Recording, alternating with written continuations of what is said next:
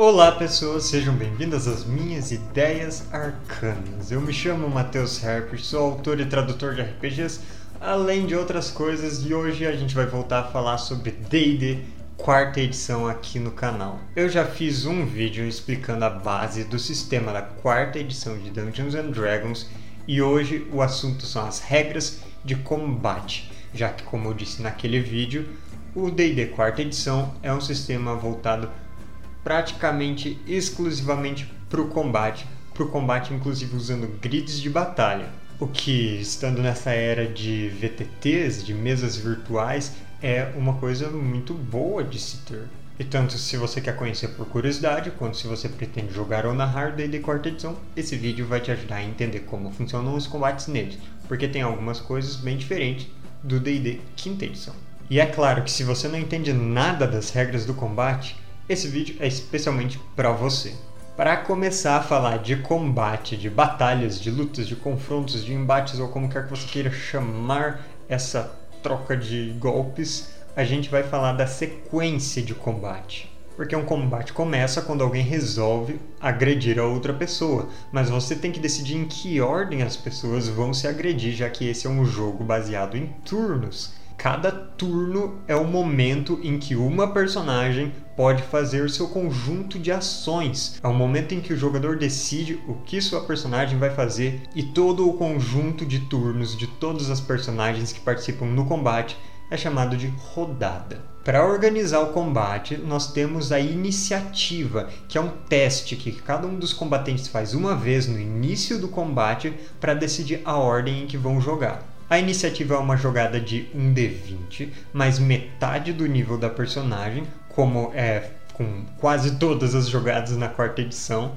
e mais o bônus de destreza da personagem, o modificador de destreza, não aquele valor numérico grandão, o modificador, valor menor, e outros bônus e penalidades aplicáveis de acordo com talentos, com classes ou da situação específica. Então, D20, metade do nível, destreza e outros bônus. Quem tirar o maior valor joga primeiro, quem tirar o menor valor joga por último, e se houver algum empate, você desempata considerando o valor do bônus da iniciativa. Quem tiver o maior bônus joga primeiro. Aí depois que você organizou a sequência do combate baseado na jogada de iniciativa, a gente tem que ver se algum dos lados do conflito tem surpresa. Surpresa é a situação em que essa pessoa começa a atacar sem que a outra perceba até que seja tarde demais. Então, se está rolando uma emboscada ou uma traição em que alguém que você acha que é seu aliado, na verdade é um inimigo que vai te apunhalar pelas costas, essas são situações em que pode ter uma surpresa. E a surpresa geralmente vai exigir uma jogada de percepção mas no caso de uma traição eu até consideraria intuição. E passando nessa jogada, a pessoa pode agir normalmente, mas se não passar, ela não age na rodada da surpresa. Na rodada da surpresa, só quem teve a surpresa contra seus adversários e os adversários que perceberam essa emboscada vão poder agir. As outras pessoas não agem e ainda concedem vantagem de combate, ou seja, os ataques contra ela têm um bônus de mais dois, o que é ótimo para montar uma estratégia em que você tenta pegar seus inimigos surpreendidos. E os jogadores vão reparar também que o narrador muitas vezes pode não rolar a iniciativa para todos os inimigos. Se você está enfrentando 10 goblins de uma vez, você não vai ver uma iniciativa para cada goblin. Geralmente, um grupo de inimigos iguais vai ter um mesmo valor de iniciativa e vão agir no mesmo turno do combate. Então você organizou a iniciativa, você considerou a surpresa ou não do combate, aí você faz toda a rodada passando pelo turno de cada pessoa que age na sua vez, e depois, quando chega no final da rodada, você recomeça lá no topo da iniciativa. E o que você pode fazer no seu turno? Basicamente, você pode fazer três ações, mas antes de você poder agir, algumas coisas podem acontecer, principalmente quando já está no meio do combate e a ação já está rolando. Por exemplo, se você estiver sofrendo um dano contínuo, tipo, tá pegando fogo, ou se você estiver sob um efeito de regeneração, como uma magia de cura que vai te curar a cada turno, esses dois efeitos acontecem no início do seu turno, antes de você fazer sua ação.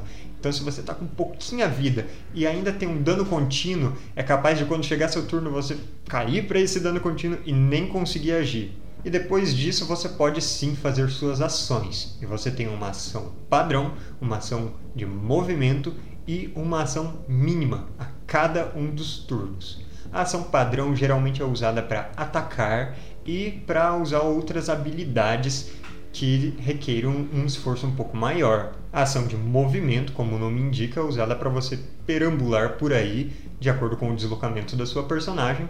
E a ação mínima é usada para interações menores, para você pegar algum item que está guardado, ou para usar habilidades que mencionem que precisam de uma ação mínima. Você pode trocar a sua ação padrão por outra ação de movimento ou por outra ação mínima e você pode trocar sua ação de movimento por uma ação mínima, mas você não pode trocar a ação mínima por nada e também não pode trocar a ação de movimento por uma ação padrão.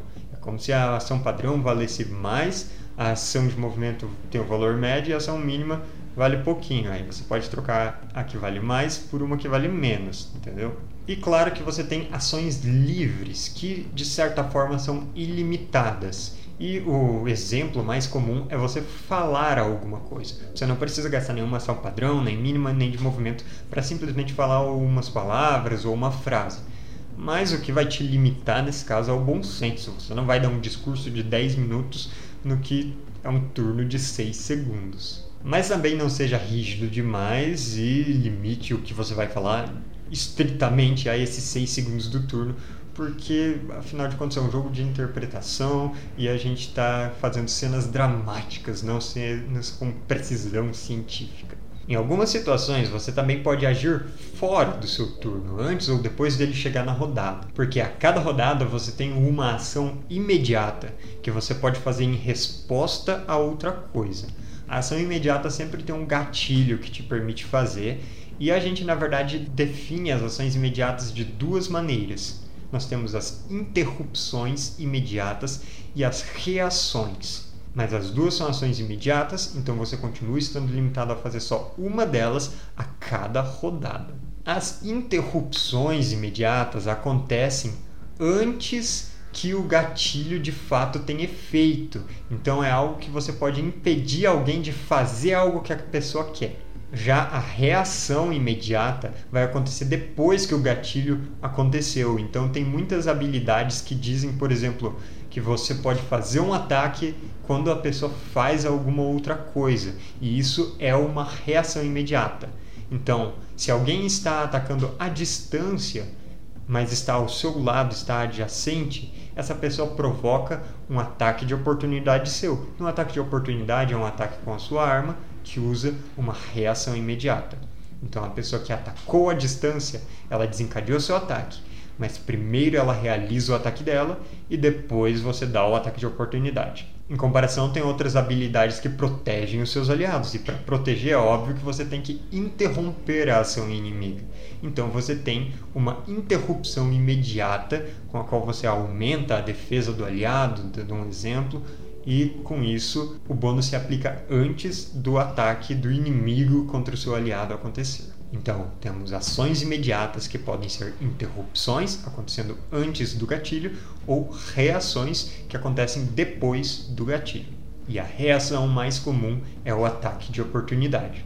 E outra regra bem interessante é a de pontos de ação, porque eles te permitem, uma vez por encontro, gastar um ponto de ação no seu turno para fazer uma ação padrão extra. Todas as personagens têm um ponto de ação quando elas começam o jogo. Quando você gasta, você não vai ter pontos de ação até completar um descanso prolongado, ou seja, uma noite de sono, ou até você conquistar um marco. E essa é uma regra que eu, inclusive, esquecia pra caramba quando eu costumava narrar bastante quarta edição. Um marco é uma situação em que você faz dois encontros seguidos sem fazer um descanso. Ou seja, é uma maneira de você desincentivar os jogadores a serem abusados e quererem descansar a cada encontro que eles fazem. Então, se você teve duas batalhas ou até mesmo dois encontros de perícias que não são realmente violentos e você não faz um descanso, você adquire um ponto de ação. E esse ponto de ação pode ser usado para você fazer um ataque extra no seu turno ou ele ainda pode ser combinado com talentos que a sua personagem pode adquirir. Por exemplo, o talento dos humanos de níveis exemplares, chamado Ação de Recuperação, permite a eles fazerem testes de resistência quando eles gastam o ponto de ação. Então, além de agir, eles ainda podem resistir a outras coisas. E olha só, outro benefício dos marcos é que tem alguns itens mágicos que interagem com eles. Por exemplo, muitos anéis mágicos têm um efeito elevado quando você completa um marco. Mas qualquer ponto de ação extra ganhado, qualquer efeito adicional obtido ao completar um marco desaparece quando você completa o descanso longo. E agora falando de números, da mecânica básica de jogadas de ataque. Quando você quiser atacar alguém em D&D quarta edição, você joga um D20 você soma metade do seu nível. Lembra sempre de conferir se você soma metade do nível nas jogadas. E depois de somar metade do nível, você soma o seu atributo relevante e por fim algum outro bônus. Aí esse resultado final de tudo que você somou, você vai comparar com uma das defesas, a defesa que for adequada para a jogada que você estiver fazendo. E se você tirar um valor igual ou maior ao da defesa, você acertou o ataque. Então, qual atributo usar na sua jogada de ataque? Em ataques básicos, usando armas, tipo arco e flecha, ou usando uma espada, esse tipo de coisa, por padrão, você vai usar destreza para os ataques à distância e força para os ataques corpo a corpo. A única exceção é que armas de arremesso pesadas, tipo um martelo de arremesso, podem usar força além da destreza. Então, pelas regras padrão, até se você estiver usando uma adaguinha ou uma rapieira para atacar no corpo a corpo, você vai usar força no ataque básico. Mas em D&D quarta edição, todas as classes, inclusive as classes marciais como ladino, senhor da guerra e guerreiro, vão usar poderes, que são os nomes das habilidades especiais e dos quais eu já falei no primeiro vídeo dessa série aqui e cada poder descreve qual é o atributo usado. Então, um ladino que usa um poder de ataque, ele sim vai usar destreza conforme estiver descrito no poder para fazer essa jogada de ataque. Mas quando você for fazer uma jogada de ataque de oportunidade, que é um ataque básico, ou se alguma outra classe permitir que você faça um ataque básico extra, aí você tem que ver qual é a arma que você está usando. E se for corpo a corpo, vai ser sempre força. Mas quando se fala dos poderes, cada classe diz o que vai usar. Mago vai usar inteligência, clérigo vai usar sabedoria, bruxo vai usar carisma, ladino destreza e por aí vai. E quando você estiver fazendo um ataque com uma arma, você também soma o bônus da proficiência dela, que geralmente é mais 2, a não ser armas exóticas, que aí tem um bônus de mais 3. Mas são poucas as personagens que podem usar essas armas exóticas, por isso elas têm esse bônus maior. E eu não vou conseguir exaurir em um vídeo só todos os bônus e penalidades que podem se aplicar. Então é melhor você conferir diretamente no livro quais são outros bônus que você pode somar nas suas jogadas de ataque. Agora falando da defesa. Existem quatro defesas na quarta edição de D&D. Classe de armadura, a famosa CA, fortitude, reflexos e vontade. Cada uma delas depende de atributos específicos e você pode ter habilidades e talentos específicos que te dão um bônus para uma das defesas. E cada ataque ou poder menciona na descrição dele qual é a defesa alvo. Então, contra qual você vai ter que comparar aquela soma toda que você fez na jogada de ataque. O valor básico das defesas é 10 mais metade do nível, olha aí metade do nível, mais o atributo relevante e alguma outra coisa que influencie nela. A classe de armadura, por exemplo, é 10 mais metade do nível, mais o valor da armadura que você estiver vestindo, mais o escudo que você estiver usando, mais algum item mágico que te dê um bônus de classe de armadura. E se você não estiver usando armadura ou estiver somente usando armadura leve, você pode somar ou sua destreza ou sua inteligência na classe de armadura. O atributo que for melhor, mas é o modificador do atributo.